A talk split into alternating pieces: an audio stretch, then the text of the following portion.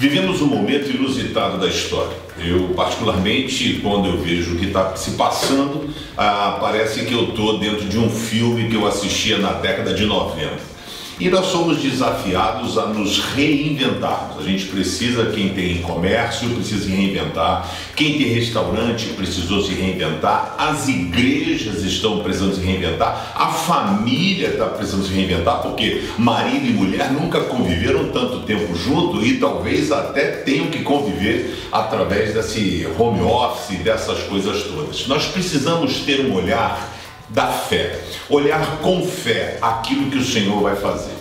A, a, Bíblia diz, Jesus dizendo que se os nossos olhos forem ruins, forem maus, tudo vai ser mal. E tem as pessoas que só enxergam dificuldade nas coisas, e tem outro tipo de pessoa que confia em Deus e consegue enxergar o melhor de Deus. Uma pessoa que nos ensina no dia de hoje é Abraão. Abraão foi chamado por Deus em Gênesis capítulo 12, verso 1 em diante. Deus chega para Abraão que estava com a sua vida constituída, tranquilo, 75 anos, a sua mulher era estéreo, era só ele e a patroa. Deus surge para ele e diz: sai da tua parentela porque eu vou construir através de você e Sara uma grande nação. E da tua descendência, Abraão, virá um que abençoará todos os povos da terra. E os seus descendentes serão como as estrelas do céu e areia do mar. Que loucura, né?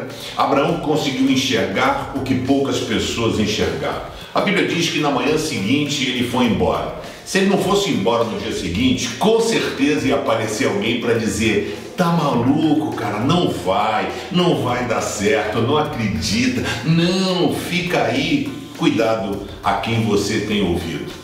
Quero dar uma sugestão a você. Dê ouvido à voz de Deus e que você possa fazer uso dos olhos da fé, vendo aquilo que Deus está preparando para você lá na frente, ok? Curte aí o canal, pense, dá um joinha e compartilhe com seus amigos. Que Deus te abençoe. Vamos com tudo.